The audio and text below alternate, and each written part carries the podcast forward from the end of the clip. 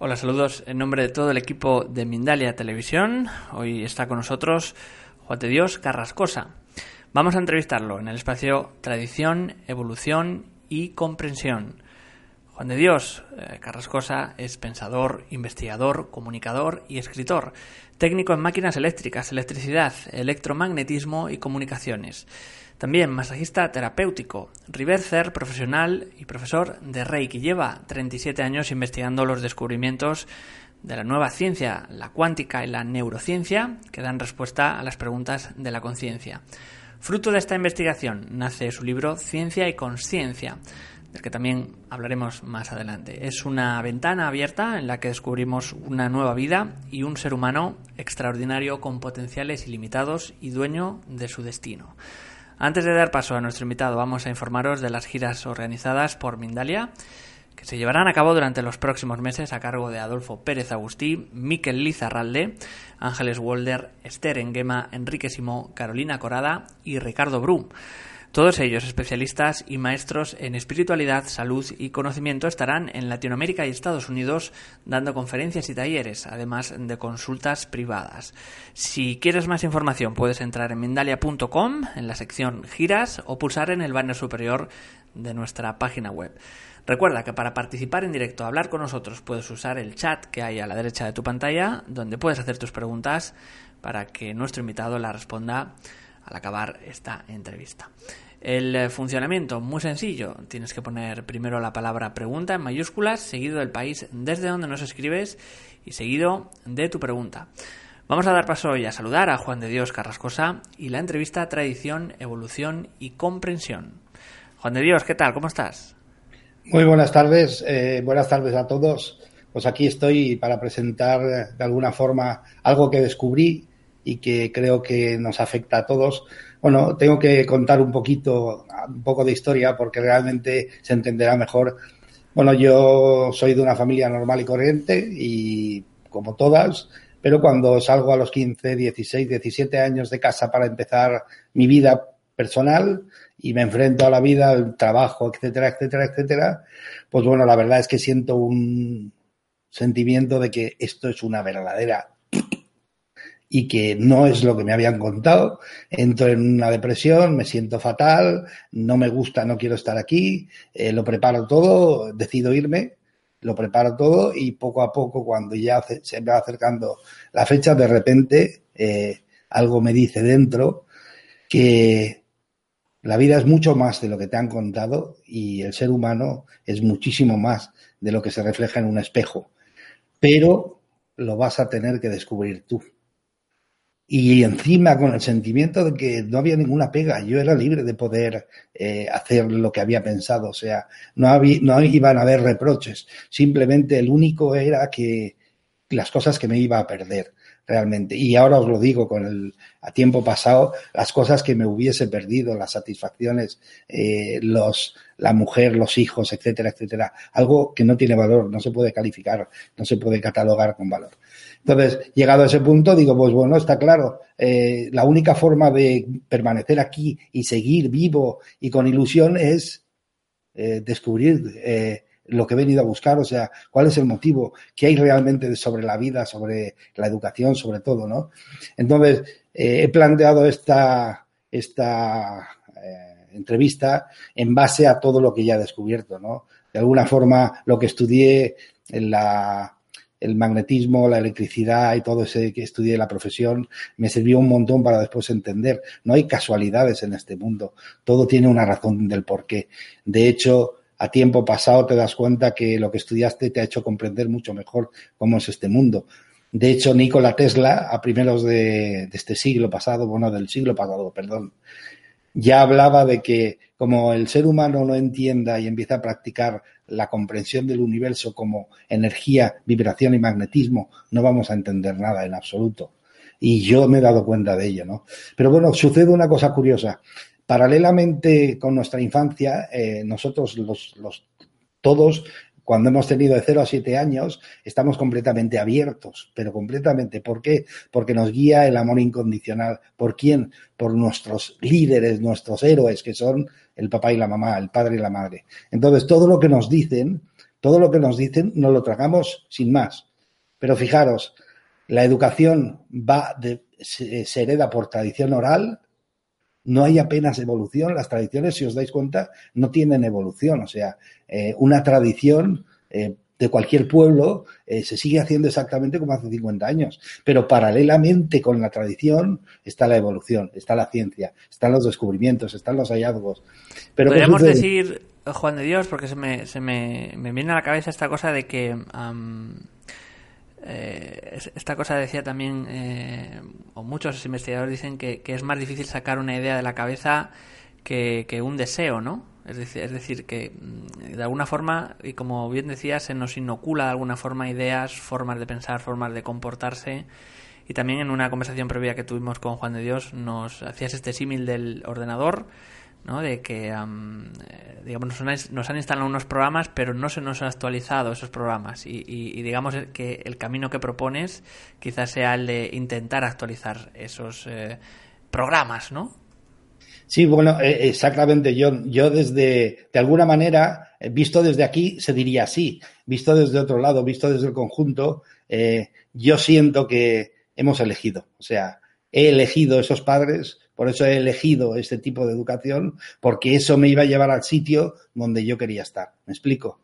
Eh, de alguna forma, en la, posición de me han inyectado, me han, educado, me han formado, eh, te quita completamente el poder. No, eso fue una elección. Eh, yo tenía que venir aquí para aprender una serie de cosas y el, ¿Quién me iba, ¿Quiénes me iban a posicionar en el mejor sitio para hacerlo? Los que yo elegí, mis padres. Entonces, una vez yo cojo esa elección, esa, esa educación, esa educación es como un programa, como un software de ordenador, eh, como el sistema operativo, ¿no? Entonces, ¿qué pasa? Tú estás siempre en el sistema operativo con eso, pero paralelamente con la educación que has recibido, que apenas varía, está la ciencia que varía muchísimo. Pero ¿qué sucede? No ha habido mucha comunicación entre la humanidad y la ciencia. Parece que el mundo de la ciencia era solo para los científicos. Tienen sus revistas científicas, etcétera, etcétera. Pero luego se entiende. Se entiende porque, claro, ¿qué hay detrás de los científicos? ¿Qué hay detrás de los eh, eh, analistas? ¿Qué hay detrás de los arquitectos? ¿Qué hay detrás? Personas.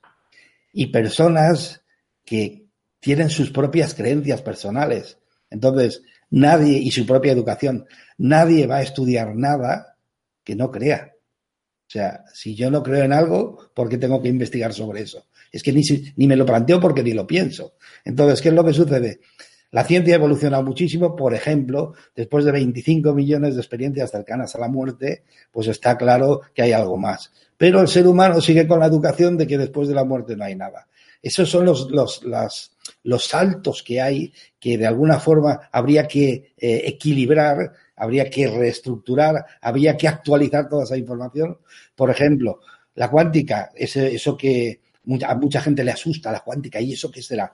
Pues la única diferencia que hay entre la cuántica y la, la ciencia tradicional es que venimos de Descartes, en el que hubo un acuerdo tácito con, con la Iglesia Católica y con los, los gobernantes de ese momento, en el que eh, los científicos estudiarían solo la, el área de la ciencia. Y el área de la ciencia era todo lo que se podía ver, tocar. O sea, venimos de un mundo materialista en el que se ha estudiado a mitad, porque luego llega la cuántica y dice, oh, esperar, eh, estamos estudiando a todo lo que, toda la materia que vemos, el ser humano, etcétera, etcétera. Lo estamos estudiando como si fuese solo materia física, pero la cuántica, la diferencia es que descubre que somos materia y energía, que lo mismo somos duales, somos una partícula de materia como energía a la vez.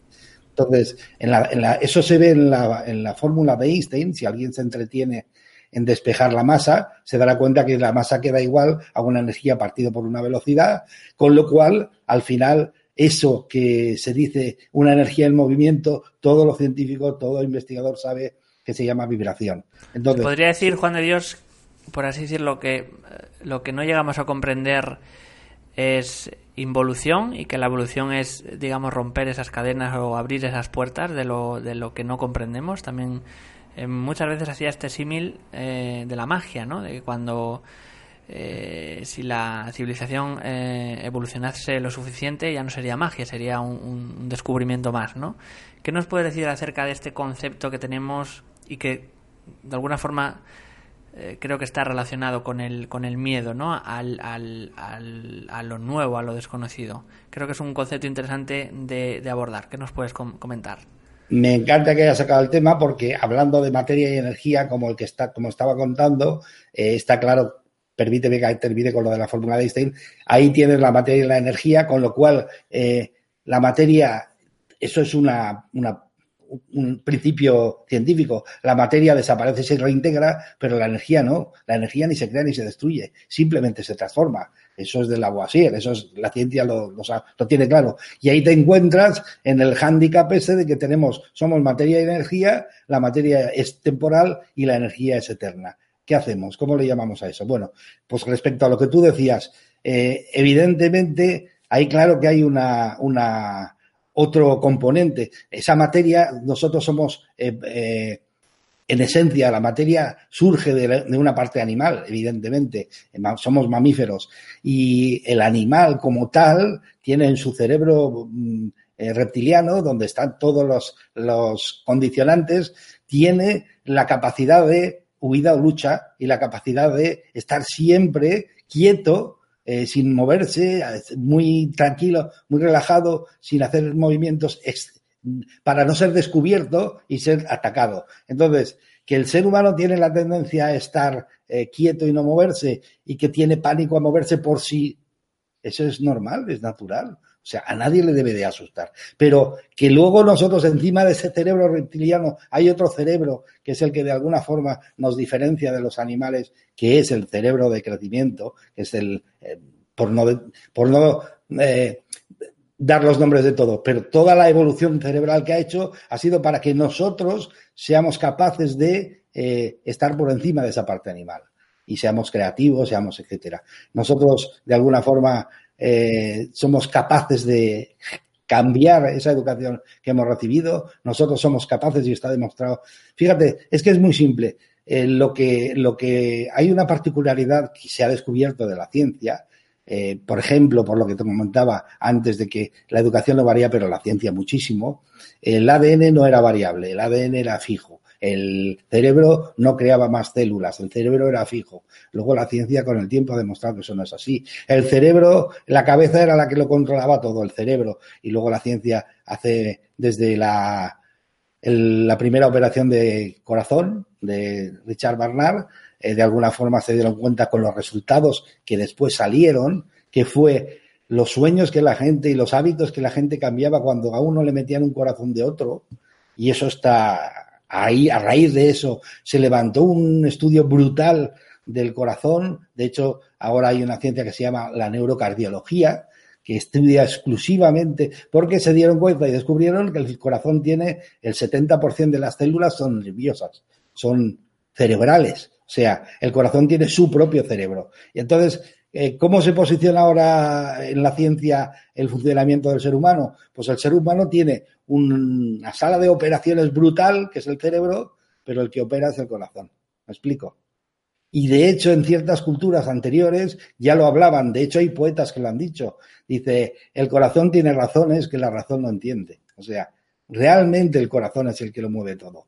Entonces, el cerebro tiene una particularidad y ese de alguna forma es el trabajo de la evolución, ¿no? El cerebro lo que sucede es que como animal, como parte animal y que está metido en un sistema de ahorro de energía, todo en este mundo tiende al ahorro de energía, al mínimo esfuerzo para hacer la mayor cantidad de, actividades con el mínimo esfuerzo, con el ahorro de energía. El cerebro tiene una particularidad muy curiosa y es que las cosas que se repiten habitualmente, que caen en rutina, las automatiza. ¿Qué sucede? Quiere decir que las automatiza, que las automatiza y las pasa a una parte del cerebro, al cerebro subconsciente, y las pierdes, ya no las tienes de vista, ya lo haces de forma automática. A lo mejor alguno dice, oye, eso sí, habéis conducido, conducís coches, ¿no? Eh, con marchas. ¿Quién está pensando en cambiar de marcha? ¿Quién está diciéndose ahora meterle la primera o después meterle la segunda? No, eso pasado un cierto tiempo es automático. Y ya ni lo piensas. Ahora, fantástico. Eh, ¿Y si lo que he automatizado no va en beneficio mío? Por ejemplo, un niño en un momento dado, eh, en un momento de emoción fuerte, recibe el mensaje de que es que eres inútil, cariño, es que no haces nada bien.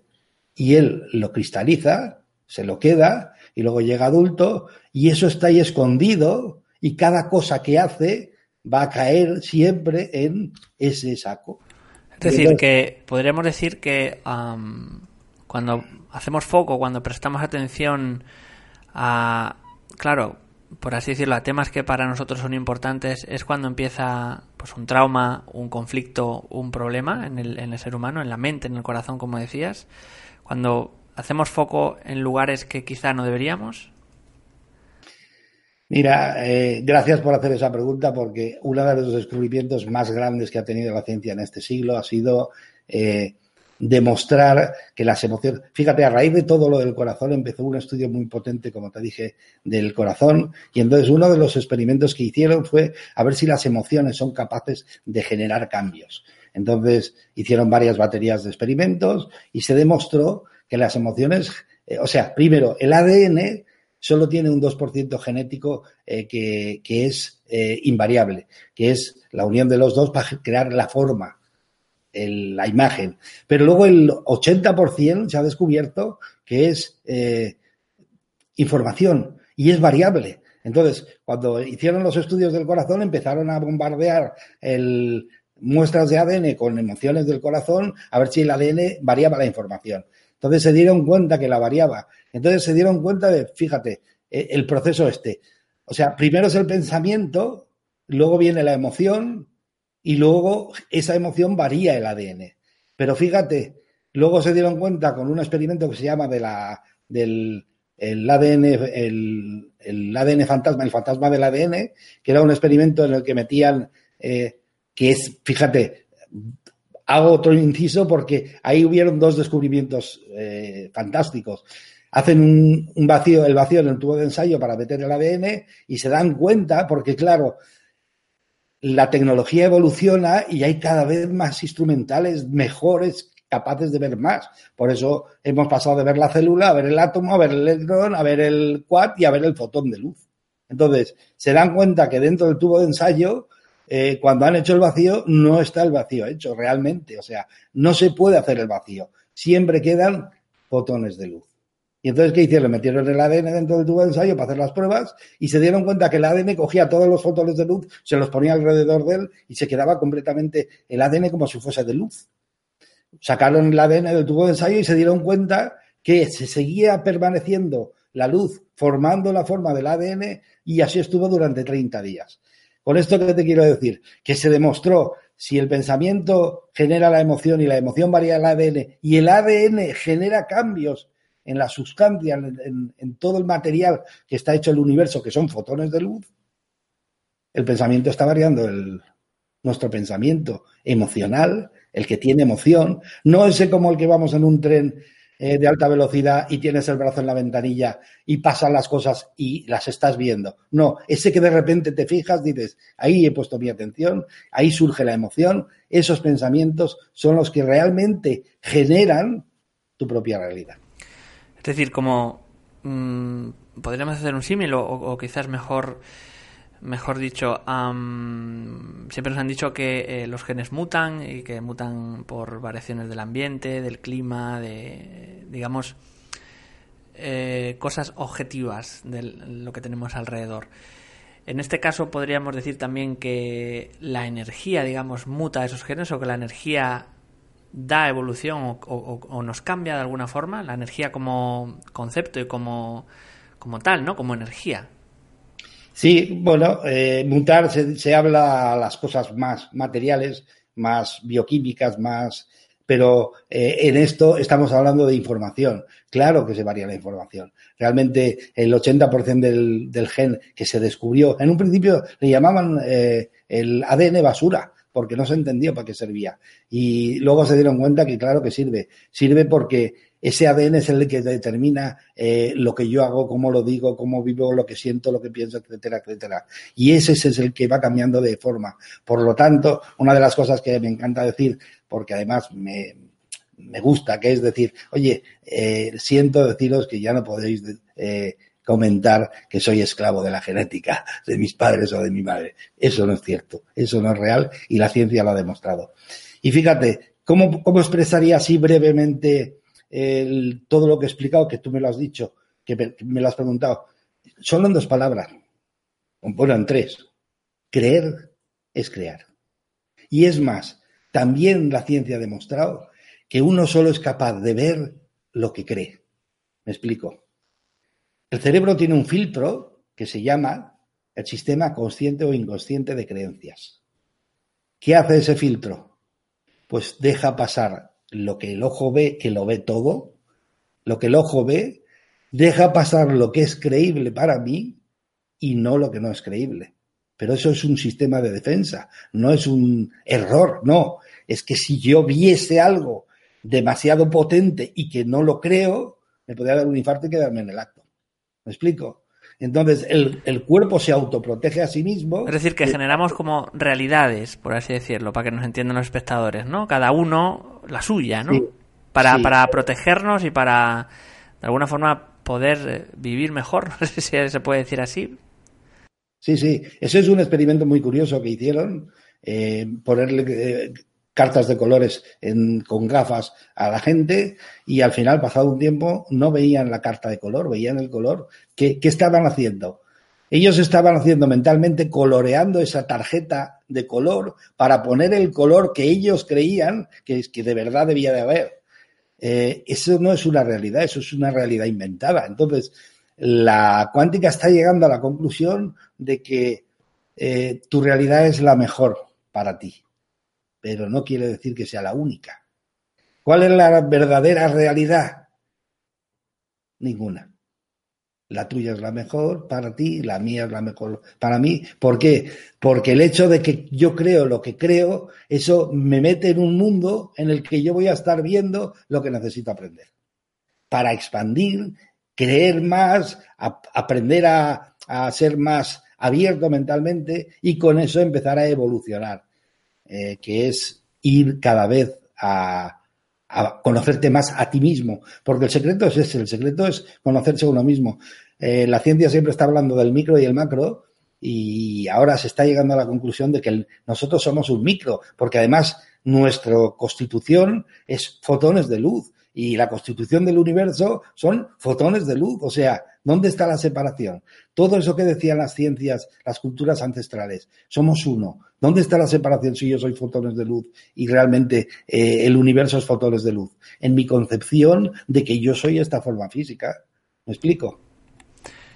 Muchos espectadores, eh, muchas conferencias también es eh, reincidente a no es que formulen esta pregunta, pero sí que eh, se interesan acerca de cómo saber cuándo es ilusión y cómo saber cuándo es realidad. Eh, los límites son estrechos, son más próximos de lo que creemos, más lejanos. ¿Cómo, ¿Cómo poder discernir lo que es una mera distracción o una ilusión, quizás, o de, de una realidad propia?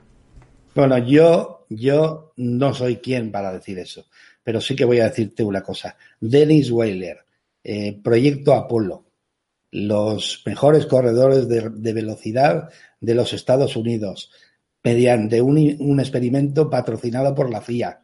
Se llamaba Proyecto Apolo.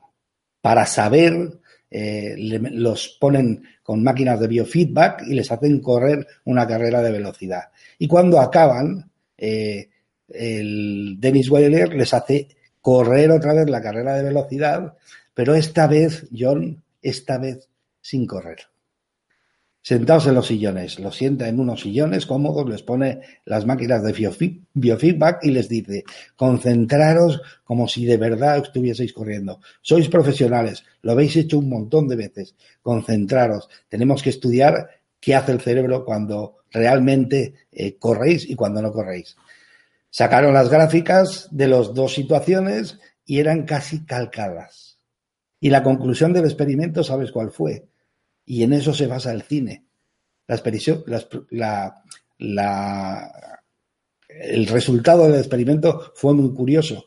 Dennis Weiler enunció que la mente no sabe diferenciar de la, la verdad, o sea, de la realidad de la ficción si está metido dentro de una emoción. Y eso es lo que hacen los cines. ¿Quién no ha llorado en un cine? ¿Quién no se ha reído en un cine? ¿Quién no se ha asustado brutalmente en un cine? ¿Quién no se ha ido a un cine porque le ha dado el pánico? Pero fíjate, era todo falso, era todo irreal, pero la mente no lo sabe diferenciar, porque tú estás viviendo la emoción. Entonces, eh, si eso ha respondido a la pregunta, no lo sé, pero es que no hay otra respuesta, ¿me explico? De alguna forma podríamos decir también que el cine o, el arte de alguna forma ha, sublimado nuestros anhelos más eh, superiores, de alguna forma. No sé si esta es la palabra, o, nos, ha encontrado de alguna forma con, esa cosa superior o elevada que la que de alguna forma todos buscamos eh, de vez en cuando o siempre, no sé, como que, que el arte configura todas nuestras mejores posibilidades, quizás. Sí, el arte, el cine en concreto es algo fantástico porque además luz apagada, eh, estás completamente sin ver tu parte física y estás centrado en toda la emoción, toda la imagen, o sea, realmente estás viviendo eso, ¿no? Entonces, el cine de alguna forma es un ejemplo eh, fantástico de lo que le pasa en la vida, ¿no? Y fíjate, gracias por sacar el tema del cine, porque yo pondré un símil ahora. Tú imagínate que tu vida es un poco triste, que no, no vas cara adelante, que de alguna forma, pues tú visualiza, visualiza el cine realmente, ¿no? Es como un cine. O sea, eh, ahí hay una cámara que tiene una película y que está lanzando la imagen al exterior. El exterior, la sala, la pantalla es la vida. Eh, la cámara eres tú y la película es la que tú te montas. Con tus pensamientos, con tus emociones, con tus sentimientos. Nadie, eh, fíjate, te digo una cosa, cuando la película no te gusta, no puedes bajar a la pantalla o sea, a la vida física, a estar pintando allí en la pantalla porque las escenas no te gustan. Lo suyo que sería subir arriba y quitar la película para poner otra diferente. ¿Me explico? Estoy hablando de punto de atención, me explico, donde tenemos nosotros el poder es en el presente y con nuestra atención. ¿Por qué digo esto? Porque nadie, nadie puede entrar en tu cabeza ni en la de nadie a decirle en qué tiene que estar pensando ahora en este momento. Y te pongo un ejemplo muy sencillo, que esto le habrá pasado a muchísima gente. Mitad del trabajo. Una mujer coge su bocadillo y se larga al parque porque hay un parque enfrente fantástico. Se sienta con su bocadillo y empieza a oír los pájaros, a ver el verde del, y está fantástica. Y de repente le viene un pensamiento una amiga suya, se separó, el tío le hizo, eh, le daba malos tratos, al final se separó porque ella lo encontró con otra, etcétera. Qué tío más guarro, fíjate lo que le ha hecho, ella está destrozada, no sé qué. Espérate un segundo. Nada de eso es real. ¿Me explico? Será real para la otra persona, pero no es real en ese momento. Pero ella ha elegido meter su atención ahí, en lugar de haber seguido teniendo la atención en pasar lo fantástico eh, tomando el bocadillo en el parque, como había empezado. Nadie te puede hacer cambiar. Entonces, el poder del ser humano reside en la atención, en el poder de atención. Entonces, fíjate que primero llega la, el pensamiento, luego llega la emoción y luego llega todo lo demás. Entonces, eh, tenemos 80.000 o 70.000 pensamientos al día, eso es muy difícil controlarlo, eso lo reconozco, para, tendrías que ser un genio, un mago, pero alguien inventó algo fantástico que son las emociones. Tú sí que puedes saber en cada momento cómo te sientes. Y si te sientes mal, tienes que quitar la película de tu... ¿Por qué? Porque nosotros proyectamos a los fotones de luz. O sea, como somos la misma materia, nosotros lo que hacemos es que eh, resonamos con esa materia, que es la misma que la que yo tengo alrededor, ¿no? La misma mía que la que hay alrededor los fotones de luz. Yo resueno con esa materia y ¿qué es lo que estoy sucediendo? Estoy como el eco avisando de lo que yo tengo y me van a enviar más por, por ley de atracción. ¿Qué es lo que sucede? Pues que lo que resuena y está demostrado es la emoción. todo eso de que la gente dice pensamientos positivos, tengo la casa empapelada de pensamientos, de frases fantásticas. Sirve de poco. ¿Me explico? Las ves, te acuerdas, pero sirve de poco, porque tiene que estar embadurnado de emoción.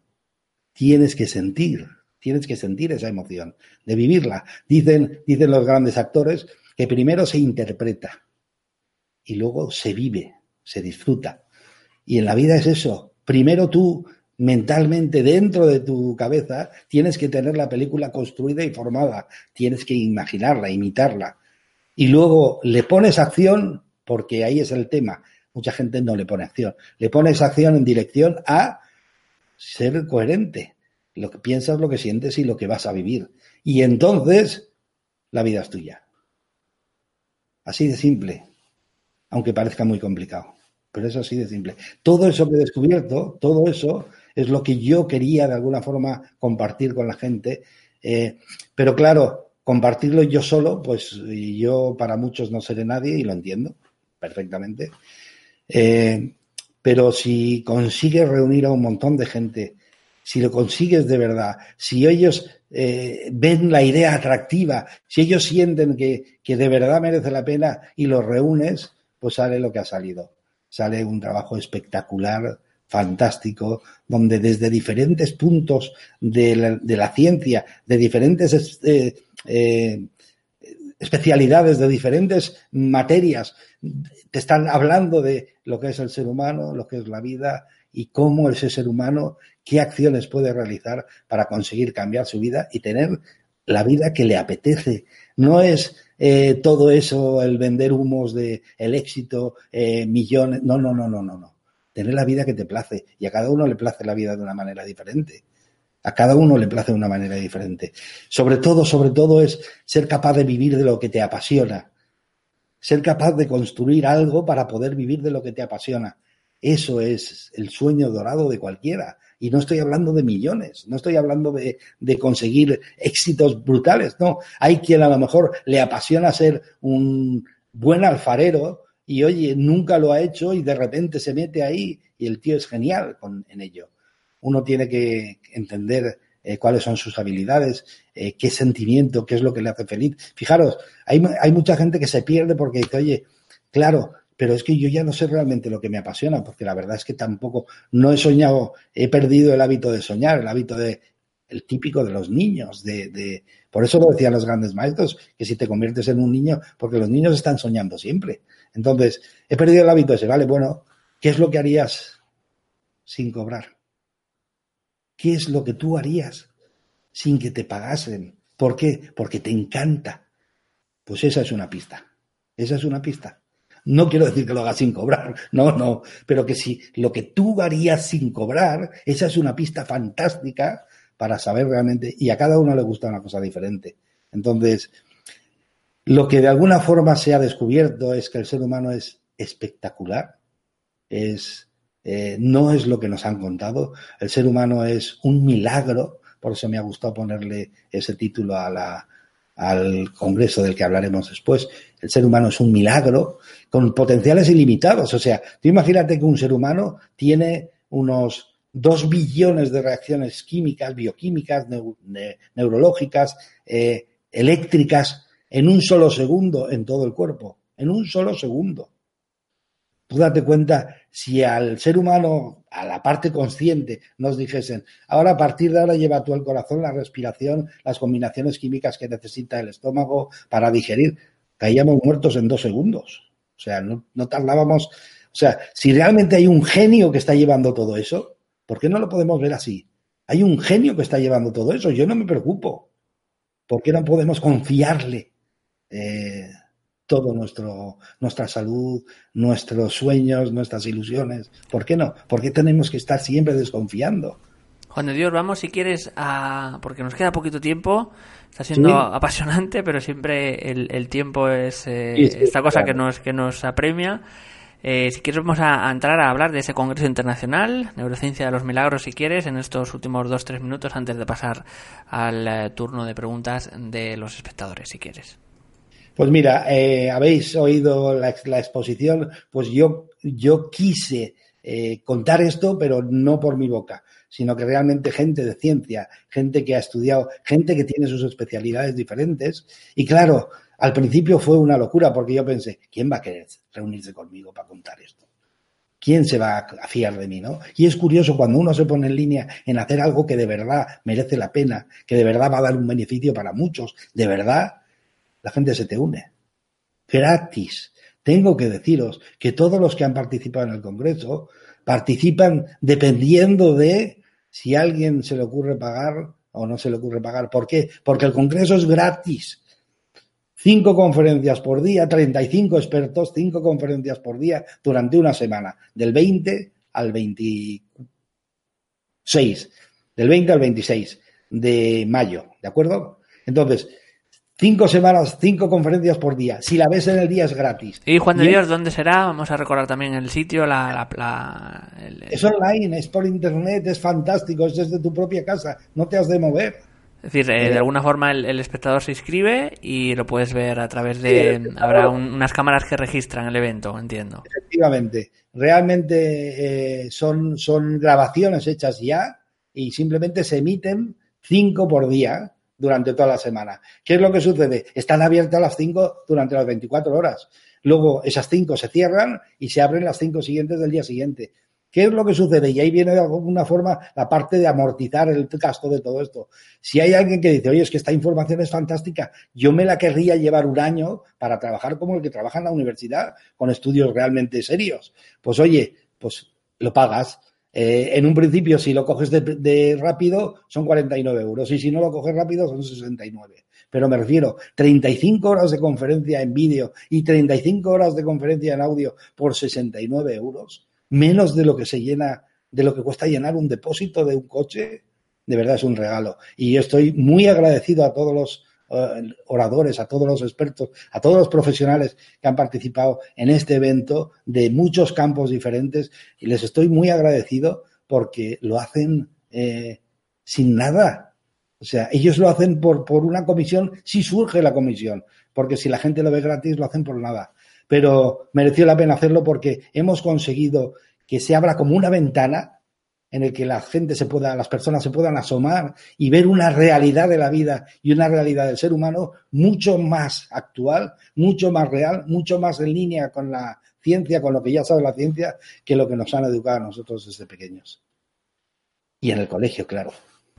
Pues maravilloso, Juan de Dios. Esperamos desde Mindalia también que tenga todo el éxito que merece. Siempre las bonitas iniciativas, el juntar a gente, el hacer red. Eh, siempre se dice es eh, uno de los valores eh, mayores de esta sociedad moderna porque transmitimos más conciencia de esta forma haciendo comunidad haciendo cosas juntos ¿no? y para la gente también. Vamos a pasar ya al turno de preguntas. Se nos están acumulando las, las preguntas. Nos pregunta Lorena cómo se llama el, el evento. Pues vamos a recordar a los espectadores en este caso sería el primer Congreso Internacional Online Neurociencia de los Milagros. Ahí podéis acceder a través de la página web de eh, www.neuromilagros.com. Eh, no sé si quieres apuntar algo más, Juan de Dios, y pasaríamos a las preguntas.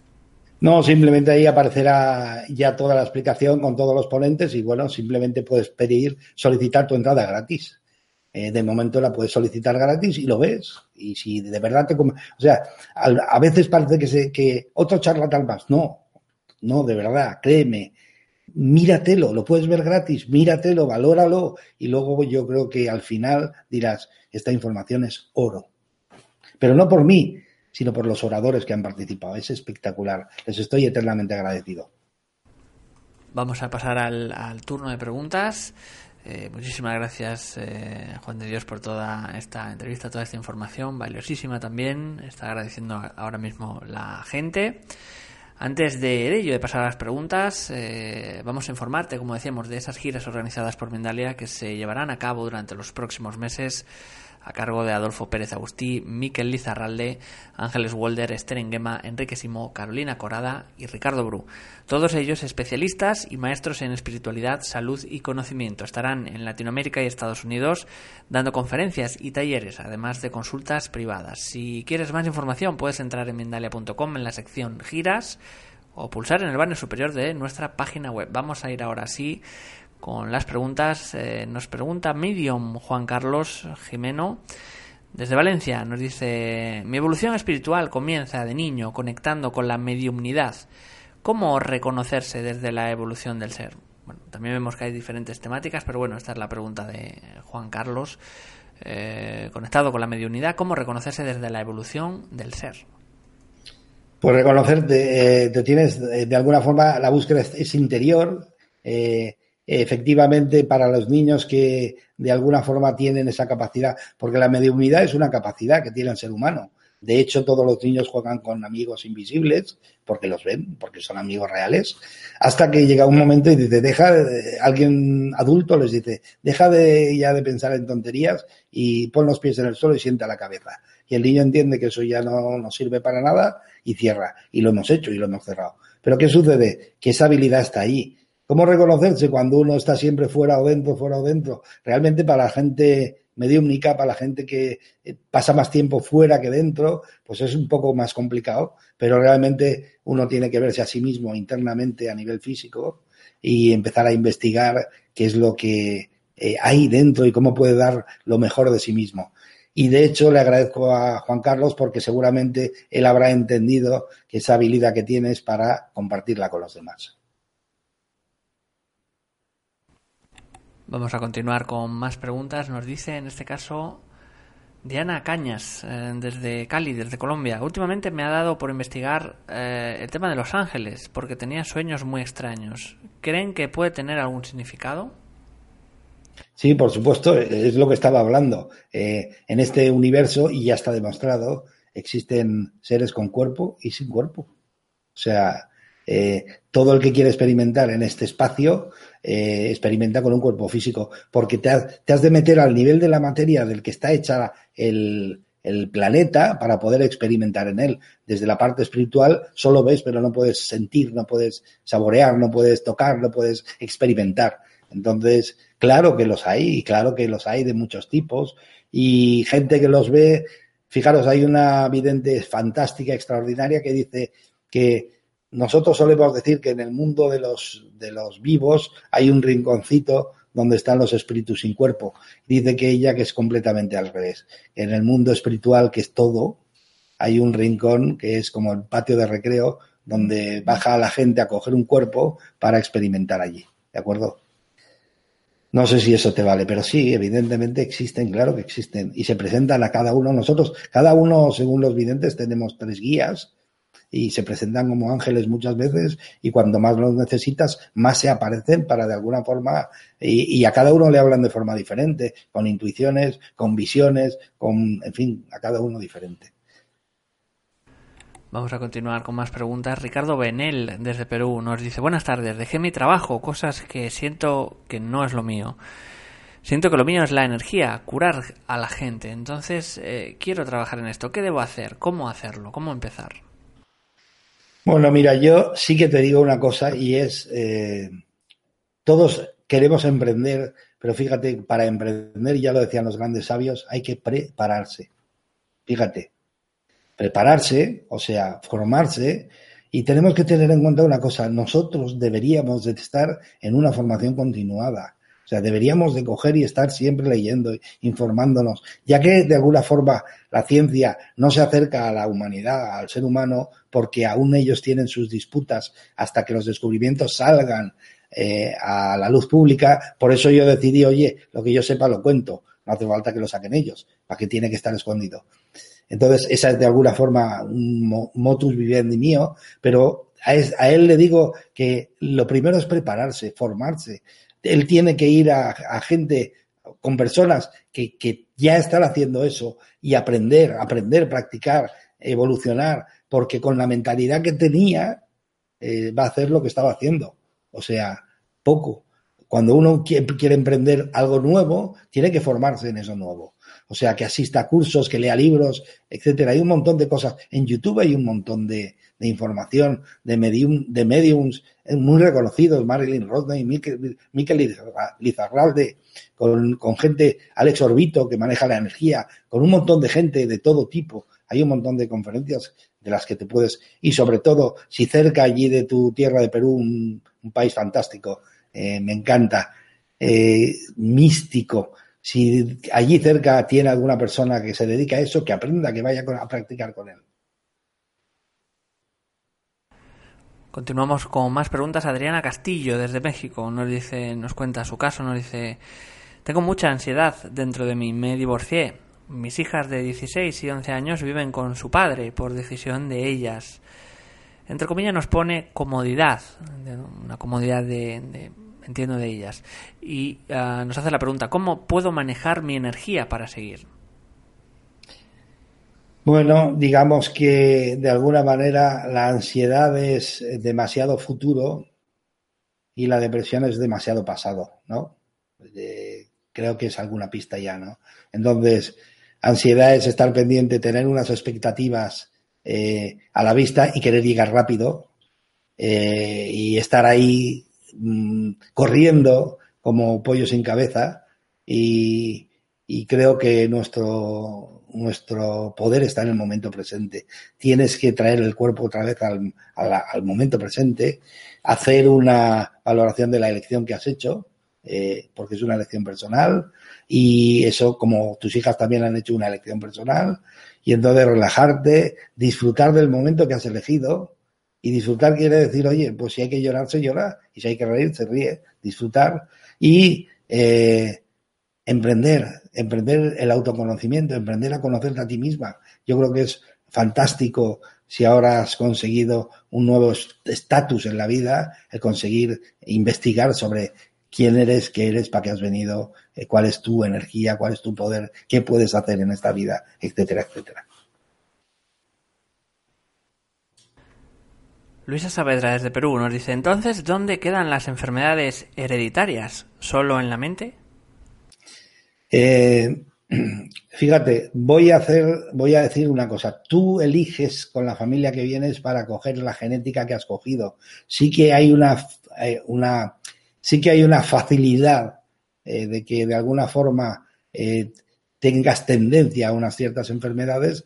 ¿Por qué? Primera, porque has recibido genética de tus padres, pero no la genética de la imagen, sino la información. Entonces ahí en la información vas a tener que tienes una cierta tendencia, pero eso no quiere decir que las tengas que tener, porque creer es crear. Entonces el trabajo de uno es de alguna forma descubrir las limitaciones, desvelarlas y cambiarlas. Cambiarlas. Todo lo que no es beneficioso para uno es lo que uno tiene que cambiar. Porque nosotros somos los que elegimos nuestro futuro, realmente. Magdalena Odalma Romero Urbina desde Honduras nos dice, ¿cómo quito la atención a un pensamiento negativo? Entre comillas nos dice, recuerdo, mejor dicho. ¿Qué me hace sentir mal? ¿Técnicas para ello? Bueno, mira, eh, yo te digo que está demostrado que eh, primero viene el pensamiento, luego viene la emoción y luego viene la respiración. Y es una herramienta que tenemos completamente olvidada en, en los países orientales se utiliza y se utiliza mucho. Y fijaros, eh, son intercambiables, me explico. Si tú vas en un coche y de repente te saltan los pilotos del coche de delante rojos de frenado y te han pillado distraído, tú inmediatamente, ¿qué sucede? Surge el pánico. O sea, ante el pensamiento menuda castaña que me voy a pegar, ante ese pensamiento surge una emoción de pánico total. ¿Qué sucede? Y el cuerpo responde. Me explico. Eh, ante esa emoción, el cuerpo se paraliza completamente. Todo lo que estabas haciendo para. Y toda la sangre, casi toda, baja las piernas. ¿Para qué? Es el mecanismo animal de ataque-huida. O sea, tiene que estar toda la energía en las piernas para poder frenar y hacerme con el coche, con el carro, en este caso, ¿no? Entonces, ¿qué sucede? Que en ese momento, una de las funciones que para completamente es la respiración. Fíjate, pensamiento, emoción, respiración. Pero es inversible. O sea, si tú eres capaz, si tú eres capaz de aprender una forma de respirar relajada, tranquila, que es tan simple como cuando estás a gusto, orilla de la playa, eh, oliendo una flor, etcétera, etcétera. Y a la vez llevas tu pensamiento a un espacio donde tú te lo has pasado genial, a los tres segundos ha cambiado tu emoción completamente y está demostrado. Es un triángulo que es intercambiable, pero tú puedes tomar el control con la respiración. Toma el control con la respiración, ponte a practicar la respiración y luego inmediatamente lleva tu cabeza donde tú quieres y la emoción cambia. Nos hace una pregunta interesante Lisbeth Sánchez. Eh, ¿Por qué siempre todos los que despertamos vivimos algo devastador en nuestras vidas que nos hizo ver las cosas de distinta manera? ¿Por qué? Bueno, sí que es cierto que cuando en un momento dado eh, una persona tiene una situación muy importante en la vida, muy importante, surge un cambio, ¿no? Eh, puede ser una situación eh, de, depresión, puede ser una situación desagradable, puede ser una separación, puede ser, pero algo muy fuerte en la vida surge entonces la necesidad de buscar algo diferente. Es justo entonces, ¿no? Y eso, visto desde el lado del sufrimiento, pues sí que es un, una gaita porque te lo hace pasar muy mal. Pero visto desde el lado del crecimiento, desde el lado de la evolución, eh, cuando ya ha pasado un cierto tiempo, te das cuenta que gracias a lo que sucedió, hoy estás muchísimo mejor. Muchísimo mejor. Entonces, creo que la respuesta está. Vamos a ir con, eh, con una última pregunta. Y eh, nos dice Flor Rojo desde Estados Unidos, ¿cómo entrenar a la mente a poner emociones positivas en todo lo que hacemos cuando los problemas o enfermedad nos atacan fuerte? Bueno, eh, primero lo primero que uno tiene que hacer es aprender a disfrutar de la situación. Fíjate, puede parecer una locura, ¿no? ¿no? Pero si tú has elegido, entre comillas, una situación y hay que meterse en la cama y estar jodido y, de alguna forma llorar, pues uno lo hace, lo hace rápido, eh, lo hace lo más rápido que puede, lo disfruta de eso, entre comillas, claro, y luego se pone a trabajar en otra cosa diferente. Ten en cuenta que está demostrado, primero es el pensamiento, luego la emoción y luego la respiración. O sea, si tú estás en una emoción eh, desagradable, es porque has permanecido durante mucho tiempo en esa emoción y al final el cuerpo te avisa. Por ahí no vamos bien. Al fin y al cabo, eso son las enfermedades. Por ahí no vamos bien. Eh, realmente no estamos haciéndonos un beneficio ni a ti ni a mí, eh, te dice el cuerpo a ti. Entonces, inmediatamente que eso surge, en lugar de cerrar los ojos y no querer ver, y ver la enfermedad como tal, busca ver qué respuestas tiene para ti la enfermedad y una vez las tengas, empieza a respirar, empieza a cambiar tu forma de pensar, empieza a entender que ya está el mensaje cogido y cuando el mensaje de la enfermedad lo has recogido, es como el cartero que te entrega una carta, cuando ya te lo has recogido, el cartero coge y se va. No necesitas seguir teniendo ese mensaje porque lo aprendiste. ¿Me explico? Es así de sencillo. O sea, nosotros somos realmente los dueños de nuestro, de nuestro cuerpo, de nuestra vida. Y ya de hecho, fíjate, en 1970 o 72, ya un tal Ken Diswell ya escribió un libro que decía eh, cuerpo-mente, la relación que existe entre la mente, lo que llevas en tu cabeza, y el cuerpo tuyo. Eh, él venía a decir que el cuerpo es un mapa exacto eh, de todo lo que albergamos en nuestra mente. Entonces, las enfermedades son un aviso de que algo está desequilibrado o que estás desequilibrando. Entonces, simplemente eso. Pues eh, genial, Juan de Dios. Vamos a recordar de nuevo, si quieres, esas fechas y ese eh, congreso online. Como decíamos, Congreso Internacional Online Neurociencia de los Milagros. Así que cuando quieras.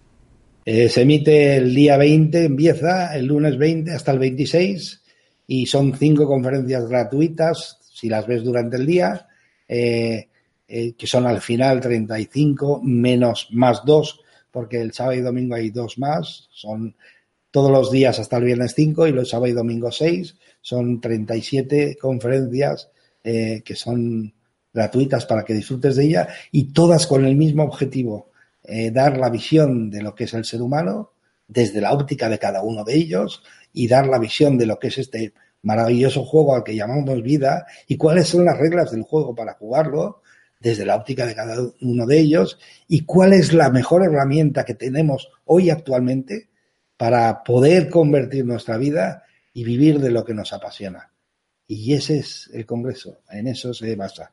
Y eso es lo que hemos conseguido y realmente eh, estoy muy agradecido porque eh, es, es un tesoro. La verdad eh, es, es, la información es oro. O sea, yo no me lo perdería por nada y menos siendo gratis, porque de verdad os vais a asombrar de la información tan novedosa que hay y que es actual y que, y que nosotros ahora estamos durmiendo muchas veces en una educación eh, que nos la dieron con todo el amor del mundo y con todo el cariño y que cumplió su función en un momento dado, pero que hoy es casi todo, casi todo, no es válido ya. Muchísimas, de nuevo, muchísimas gracias, Juan de Dios, por la información, por toda esta gran información. Recordar ese congreso online eh, y ah, simplemente eh, deciros que eh, hemos llegado al final de las preguntas. Si os ha gustado la charla, la entrevista, las conferencias que hacemos, podéis darle a me gusta debajo de este vídeo y así haremos lo posible por traer más entrevistas, más charlas de este tipo. Antes de terminar, vamos a dar unos segundos a Juan de Dios para que se despida de todos vosotros.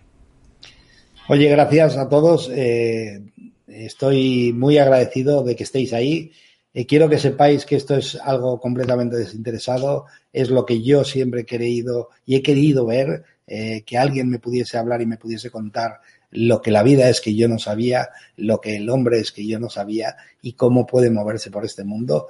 Y he conseguido que un grupo de, especialistas, de expertos, confiasen en mí y se ha montado un paquete, un, un equipo y una información realmente espectacular. De verdad, de verdad os digo, y no es una cuestión de vender o no vender, no es un charlatán más o menos, de verdad os digo que esta información os puede cambiar la vida mejor. Eso estoy completamente convencido. Muchísimas, muchísimas gracias de nuevo. Ah, vamos a finalizar. Todo lo bueno se acaba, pero bueno, como siempre os digo, recordaros que podéis colaborar con nosotros eh, suscribiéndose a nuestro canal de YouTube en ese pequeño gran gesto para ampliar conciencia.